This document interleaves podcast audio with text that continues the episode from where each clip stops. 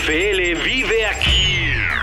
La comunidad más grande de fanáticos con representantes de todos los equipos. Somos Gol de Campo. Camperos y camperas, ¿cómo están? Bienvenidos a una emisión más de Gol de Campo, especial, especial, de esas eh, emisiones que nos gusta cacarear porque tenemos invitado de lujo. Yo soy Pablo González, yo soy el Comish y bueno, pues nada más y nada menos que nos acompaña el día de hoy el buen Raúl Alegre. No es la primera vez que nos acompaña porque él precisamente lo hemos nombrado padrino de gol de campo. Las razones sobran, ¿no? Desde que es el especialista en generarlos, hasta el hecho de que cuando comenzábamos este proyecto, pues aceptó la invitación durante el, eh, el inicio de la pandemia y bueno, pues ahora lo tenemos aquí con nosotros. Así es que, Raúl, ¿cómo estás? Bienvenido otra vez a Gol de Campo. Bienvenido, padrino. Eh, gracias, gracias eh, por, por, estar aquí con, por la invitación para estar aquí con ustedes, eh, muy amables, a sus órdenes. Bueno, pues obviamente te presentamos, ahí está Chicho, que es el representante de los Dallas Cowboys, por acá está el representante de los Giants, este, Ricardo, y bueno, Raúl, pues a mí me gustaría comenzar platicando un poco sobre lo que sucedió el año pasado cuando tuvimos la conversación contigo. No sé si recuerdas, pero nos habías dicho, nos habías dicho, fíjate, todavía no comenzaba la temporada, y nos habías dicho que eh, tú veías a los Bucaneros muy fuertes para ser contendientes al Super Bowl, no por Tom Brady.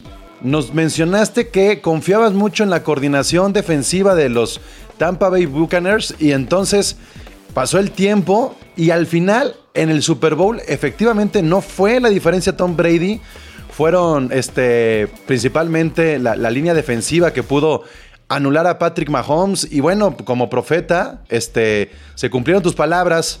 Y, y, bueno, pues sí, sí me gustaría saber un poco la impresión que tuviste, porque me llamó mucho la atención, como que me estuvo acompañando toda esta idea la temporada pasada. Eh, ¿Cómo cerraste tú de, de, de, terminar esta idea y cómo ves también ahora que estén defendiendo el título los, los Bucaneros, pues con muy pocos cambios? Pues eh, yo estoy familiarizado con Todd Bowles, eh, jugué eh, contra él cuando éramos ambos jugadores en la NFL, sé que viene de la escuela de Bill Parcells y tenía un gran historial como coordinador defensivo. Viendo el plantel del equipo de, de Tampa Bay, sobre todo los siete frontales, para mí era una buena posibilidad de que con Todd Bowles iban a tener un un buen, una buena temporada. No empezaron así como tampoco están empezando este año. Eh, el año pasado más que nada no fue tanto por lesiones, sino porque tenían a muchos jugadores jóvenes que estaban aprendiendo el sistema y lo que le gusta hacer a Todd Bowles este año. Como todos eh, sabemos, hay, hay muchas lesiones. Eh, los tres esquineros que fueron titulares en el Super Bowl, en un momento estuvieron fuera, Jamel Dean ya, ya regresó, pero eh, Sean Murphy Bunting se lastimó el primer partido contra Dallas, creo que todavía sigue fuera, Carlton Davis está fuera todavía eh, por, unas semanas, eh, también está fuera, o sea que el equipo en este momento está jugando bien gracias a su ofensiva. Esta es una situación completamente diferente. También para mí era muy complicado que Tom Brady, por muy bueno que, que fuera, y lo es, eh, iba a llegar y, dominar un sistema completamente diferente eh, de, eh, a partir del primer partido. Y le costó mucho trabajo, como él mismo lo admitió, como lo dijo Bruce Arians, que no fue sino hasta el segundo tiempo del partido contra Kansas City, que creo que fue en la semana 13 de la temporada pasada, que empezó ya a sentirse cómodo con, eh, con el sistema, con la nomenclatura, la manera de mandar jugadas y ahora pues estamos viendo que, la ofensiva los está sacando adelante, vemos a un Leonard Fournette que está rindiendo mucho más de lo que había hecho en el colegial o con el equipo eh, de Jacksonville y están aguantando mientras se recuperan jugadores eh, lesionados de, de, la defensiva. Y lo que hemos estado diciendo también, Chicho, en, en, los diferentes podcasts de Gol de Campo es que pareciera que los Bucaneros, esto que mencionó Raúl el año pasado, le dieron la receta a los rivales de los Chiefs para cómo vencer o cómo neutralizar un poco más la ofensiva de, Patrick Mahomes, ¿no? Y, bueno, este, al, menos en el arranque de esta temporada 2021, Chicho, se ve que, a los Chiefs, digamos, los desnudaron un poco, un poco los bucaneros, ¿no? Sí, definitivamente, eh, pues en ningún partido de, los Kansas City Chiefs ha estado, ha estado fácil porque nunca habíamos visto a Patrick Mahomes tan desesperado lanzando pases eh, apresurados y todo. Y eso también en cuenta, supongo eh, que su defensa no ha estado muy bien. No sé, o sea, acá tenemos al experto Raúl Alegre porque ¿por qué, ¿por qué se ha caído tanto los Kansas City Chiefs? Eh, por, si, vieron mis análisis de, antes de la temporada, ellos tuvieron, no tienen a ocho jugadores que regresan de la defensiva que, llegó al, Super Bowl. Pero eh, al, inicio de la temporada no, no estaba eh, disponible Frank Clark, hicieron el cambio de Chris Jones a la defensiva que al final de cuentas se terminó lesionando, ha estado fuera los dos últimos partidos. Eh, se deshicieron Damien Wilson, el linebacker, eh, hicieron cambios en la defensiva secundaria. Y este es un equipo que yo veía desde el inicio que no, o sea, nunca ha sido un equipo eh, capaz de defender bien el ataque terrestre y yo no veía que iba a ser un equipo que pudiera presionar al coreback, como ha sido el caso, tienen que recurrir a cargas.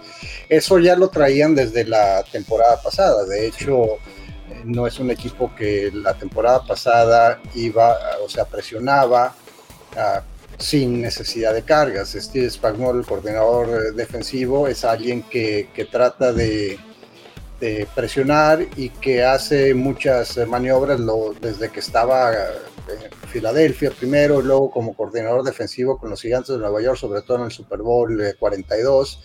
Y, y, pues yo veía venir una defensiva que se iba a, o sea, que iba a ser vulnerable, que, iba a estar floja.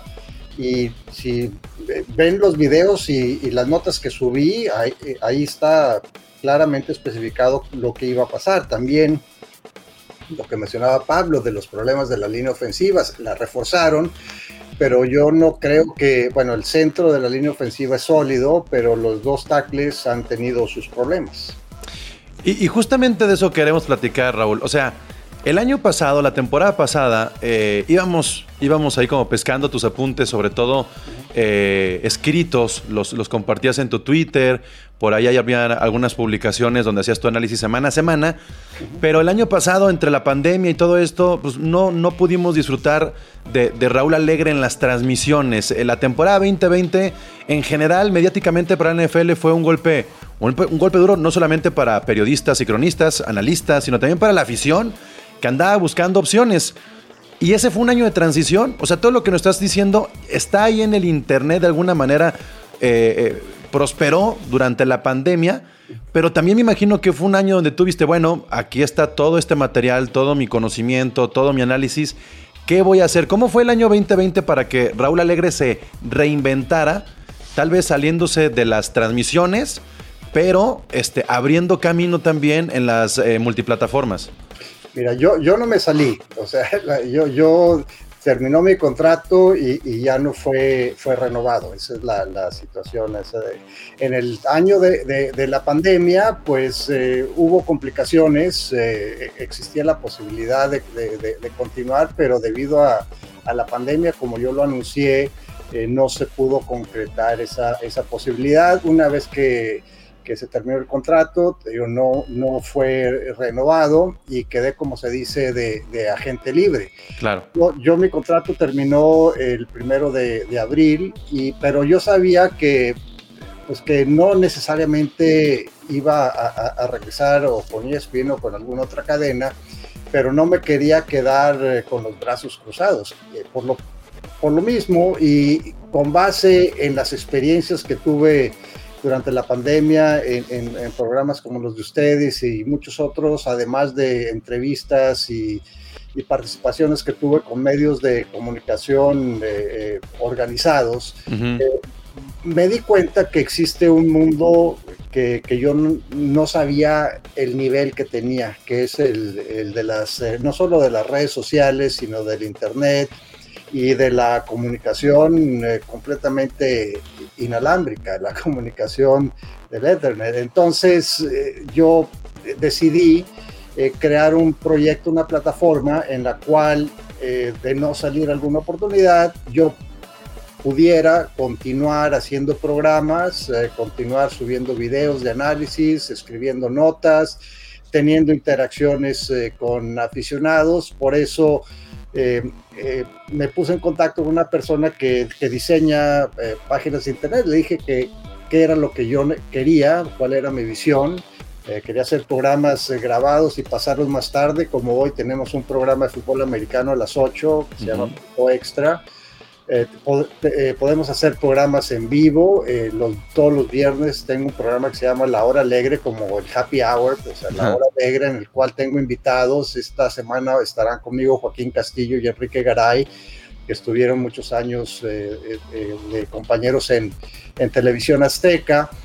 Y cuando me entregaron el proyecto, me di cuenta que, pues, era un proyecto muy vasto que ofrecía muchas posibilidades y me puse en contacto con colegas que, de, que conocí en ESPN y los invité a participar. Muchos de ellos tienen eh, páginas en YouTube, pero les gustó esto porque pues aquí eh, eh, este proyecto nos pertenece a todos. claro. Tú al final de cuentas dices, yo tengo mi canal en YouTube. No, no es cierto. O sea, tu canal está en YouTube, pero YouTube es el dueño del canal. Claro. Entonces, aquí esta es una plataforma eh, que, en este momento yo, yo lancé, yo estoy financiando, yo estoy eh, sacando adelante, pero en la cual están colaborando gentes de reconocida calidad y estamos eh, sacando, creo yo, un contenido de excelente nivel. Todo lo que les he platicado, lo que mencionabas, todo esto lo, lo, empecé a subir. empezamos a hacer programas desde el mes de mayo, programas de fútbol americano. Eh, poco después de que fue el draft, los análisis del draft, eh, los análisis de, cómo quedó la, bueno, ya la agencia libre había pasado, pero pues los equipos empezaron a conjuntar después del draft, cómo venía la, pretemporada, etcétera, y, pues tenemos, eh, digo, tenemos varios programas de, fútbol americano, te digo, los miércoles a las 8 horas del centro de Estados Unidos, que es la misma hora de la Ciudad de México, tengo un programa que se llama Punto Extra, los viernes por lo general a las 6 de la tarde, a veces varía un poco porque eh, depende del, itinerario del invitado, pero normalmente a las 6 se llama La Hora Alegre. Después de los partidos estoy en vivo eh, comentando lo que pasó en la jornada eh, dominical y los martes tengo un programa de fantasy a las 2 de la tarde, o sea, porque es la hora de la comida y porque los martes es el día importante del fantasy, ¿no? Entonces... Claro Día de waivers. Eh, en la noche, los martes, tenemos un programa de béisbol con Fernando Álvarez y próximamente va a venir un programa de básquetbol ahora que ya inició la temporada. Y tenemos programas de fútbol mexicano, MLS y programas también de fútbol internacional. Pues, está bien bueno. Y, ya ves, Ricardo, lo que tienes que hacer es financiar, Ricardo. Tienes que meterle feria de tú que también estás en Nación Fantasy. Este, pero pues se van, se va ampliando la barra de programas y de opciones y este, y la comunidad no solamente la NFL, sino aquí también la liga que hay entre, entre los latinos eh, en el deporte, Ricardo, pues va creciendo, ¿no? Creo, que estamos viviendo una, una época bien bonita del, fútbol americano, del deporte en general. La temporada actual nos ha demostrado que el nivel de, perdón que lo diga así, de entretenimiento que nos ofrece el NFL es altísimo, ¿no? Yo, yo no me acuerdo de una temporada con tantos partidos están cerrados y, que además sean los de prime time, ¿no? ¿Cuántos jueves no nos han tenido al, filo de la, del asiento con, en comparándolos? Hasta los Jaguars contra Miami, o sea, hasta los te hacen despertar temprano y no te quedan mal. Sí. Y, y, esto, si lo, si lo conjuntamos con la democratización de la, de la comunicación, con plataformas como las de las del campeón, por cierto, déjame este Don Raúl. Ahí va el Giant. Ahí va el Giant. Ahí va el Giant. Ya, sí, dije, se está tardando el Giant. La, admiración y bueno, eres gran parte de por qué le, le, agarré el cariño a los colores, ¿no? Este. Y una, las plataformas como estas, como Gol de Campo, eh, lo que estamos creando con Nación Fantasy, pues sí, Pablo, ya hay que, hay, que hacerle la competencia a, Raúl, o mejor aún, este, hay que nos abras un espacio. Eh, es que, es que es justo eso, ¿no, Raúl? El término competencia se ha diluido. Y, sobre todo tú que tienes tantos amigos en el medio, los vemos hasta manejar otro lenguaje mucho más cercano porque sienten más de confianza. ¿Sientes que, que pasa algo así?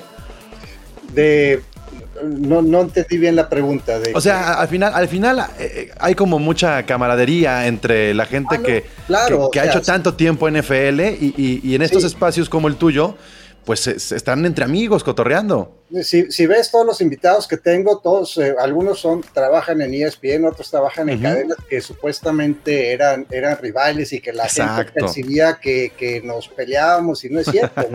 la, realidad de las cosas es que eh, nos llevamos muy bien, nos veíamos siempre en los Super Bowls, el día del juego, todos eh, coincidíamos a la hora de comer y la verdad nos la pasábamos muy bien. Muchas veces estábamos transmitiendo eh, uno junto al otro, porque nos asignaban eh, lugares de transmisión que a veces eran contiguos. Y, y siempre, pues, eh, mira, yo empecé prácticamente con, con, Televisa. O sea, yo, ellos me invitaron en 1994 a hacer un programa que, que pues, todavía sigue el programa, se llama La Jugada. Este, esa vez le hicieron de fútbol americano, fueron a Atlanta era eh, el Super Bowl, que, creo que era el 28, por ahí, ya, ahorita no, no me acuerdo exactamente eh, el, número del, del Super Bowl, pero era Atlanta contra Buffalo, ah. no, perdón, digo, Dallas contra Buffalo. Uno de los que perdió Buffalo, así nomás, así. Sí.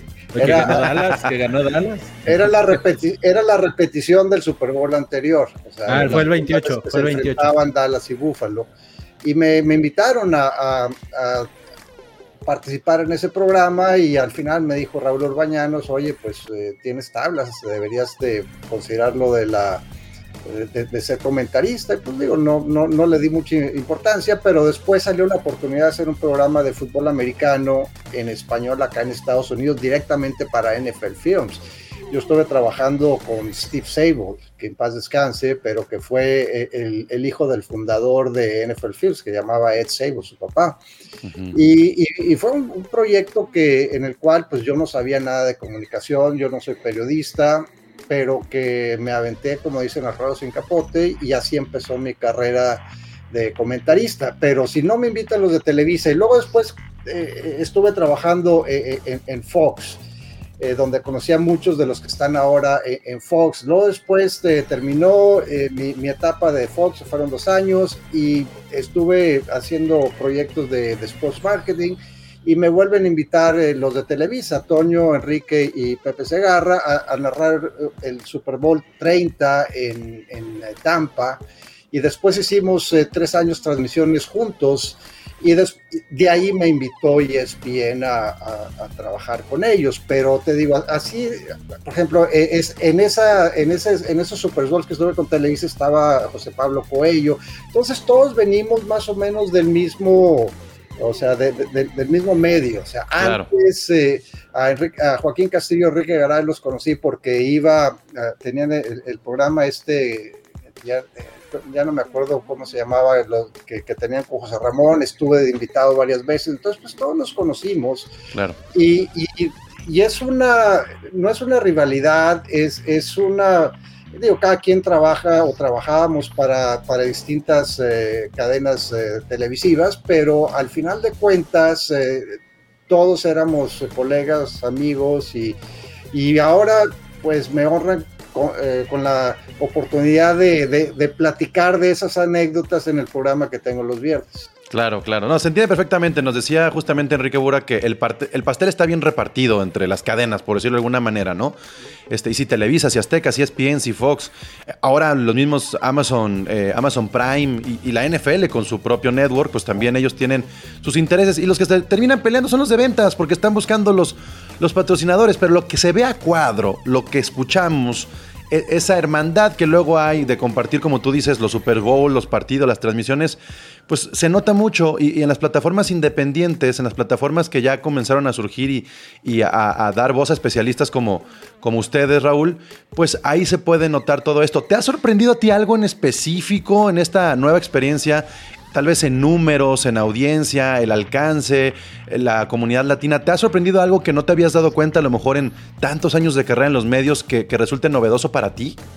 Mira, lo que más me, sorprendió es el conocimiento de los aficionados. Parte del programa que se llama Especialistas del Deporte es que los, los aficionados, eh, sobre todo los que siguen a sus equipos semana tras semana, eh, son bien picudos y, y, sí, y ellos ven todos los juegos de sus equipos. Yo, por ejemplo, no puedo ver eh, todos los juegos de los Raiders o de Dallas o, o de Tampa Bay pero los aficionados de Reyes de Dallas están Tampa sí los ven todos, de principio a fin.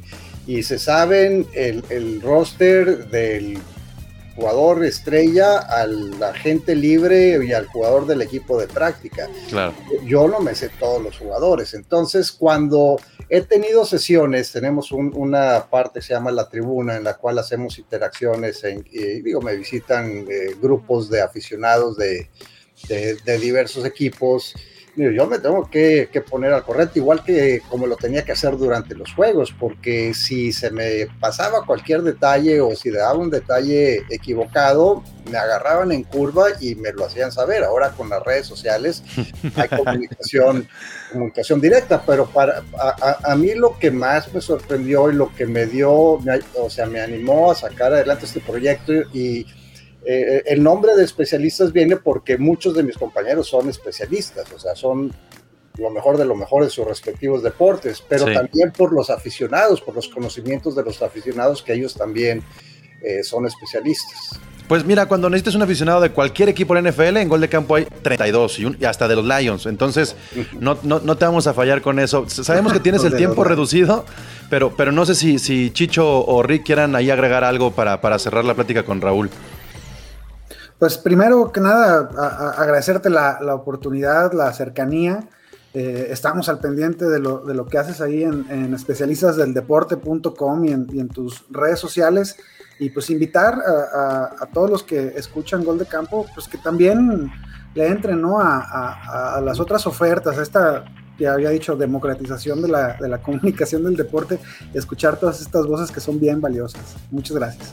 A ti. ¿Y tú, Chicho? igualmente agradecer el tiempo y ya sabemos que, principalmente también con este nuevo proyecto, pues tienes el tiempo reducido, Raúl, y muchas gracias por estar aquí. De hecho, hace poco vi, el que sí vi fue el que tuviste a Roberto Abramovich y a Eduardo Varela. Sí. Eh, y pues sí, obviamente, pues eh, fue la semana pasada, de hecho. Fue el viernes pasado, sí. Y, no, pues ahí se, se, nota totalmente que aparte de la calidad del contenido, que, que es un poco como dijo, como dijo Pablo, un poco más, eh, menos formal, un poco más este, de amigos y eso es, creo que es una parte muy valiosa también para el espectador. Sí, este show a mí me encanta porque es algo que nunca pude hacer eh, cuando estaba yo eh, eh, con las cadenas que trabajé. Te digo, estuve en Fox, estuve de invitado en Televisa y, mucho tiempo en ESPN. Yo hacer un programa en el cual, pues, diera, la impresión fuera igual que como si te sentaras con un amigo a tomar una cerveza y a platicar de fútbol americano, que es lo que estamos logrando en, este show, completamente diferente, eh, relajado. Yo me tomo una cerveza durante el programa y mis invitados a veces se toman una copa de vino, una cerveza ellos también. Y la plática es más relajada, pero, pero al mismo tiempo hacemos un análisis profundo de la semana que viene eh, en turno. Eh, este, como te digo, este viernes están Enrique y, Joaquín Castillo, Enrique Garay y Joaquín Castillo, y vamos a platicar de, pues, de ellos y de la, interacción que yo tuve con ellos a lo largo de muchos años, de su experiencia, ellos eh, convivieron con Pepe Espinosa, que en paz descanse, y vamos a hacer un análisis de, de los juegos que vienen el fin de semana. Pues te agradecemos un montón tu tiempo, Raúl. Este, yo nada más quisiera terminar preguntando, primero, si tienes un grupo de WhatsApp con, con John y con Álvaro Martín, eso, eso me llamaría mucho la atención. Si, si hay un grupo entre los tres, porque yo en lo personal, que consumo Champions, NBA, Liga MX y todo lo que alcance, tengo que decir que ese tridente se me hace lo mejor que ha dado el, el- el deporte en entretenimiento, en el análisis, en, en la crónica. Ustedes tres, neta, tienen mucha magia. A mí me gustaría volvérmelos a topar en algún lugar a los tres. eh, comentando un Super Bowl o comentando simplemente los juegos como sea. Entonces yo sí te quiero hacer esa pregunta. ¿Existe una comunicación entre los tres y, y- y- y tendremos la posibilidad de verlos de alguna manera en este tipo de plataformas en algún momento hacer algo? Mira, Álvaro es anti-WhatsApp. Él Ok. piensa que si te metes a WhatsApp te van a, te van a robar el alma y, y- y- y mira, eh, eh, en los Super Bowls teníamos un grupo de WhatsApp, o sea, cada para comunicarnos a qué horas iban a hacer las transmisiones, a Álvaro le teníamos que mandar todo por texto, por separado, porque él quería tener, se rehusaba a tener WhatsApp. Pero sigo en contacto con él, apoyo su proyecto de ritmo NFL con John. John va a estar conmigo en la hora alegre de este viernes en 8. Mm, Muy bien. Procuna, vamos a estar los tres que iniciamos eh, se- la segunda parte de NFL semanal que, que la, la empezamos Álvaro y yo, después se cambió a, a grabar en, la, en Ciudad de México, en Tlalnepantla, y ahí empezamos durante dos años eh, Ciro, John y yo. Entonces me acompañan Ciro y John el 29 de octubre. Lo Buenísimo. escuchó aquí primero, lo escuchó aquí primero. Exacto. Aquí- aquí para que- Pues muchas gracias Raúl por tu tiempo, por acompañarnos y sigues con el título de padrino, ¿eh? Ahí, ahí tienes la responsabilidad de, de que nos contestes la, la llamada una vez al año, aunque sea. Ok, va. Un abrazo. Que les vaya bien. Gracias, campeón. Gracias. La NFL vive aquí. La comunidad más grande de fanáticos con representantes de todos los equipos. Somos De Campo.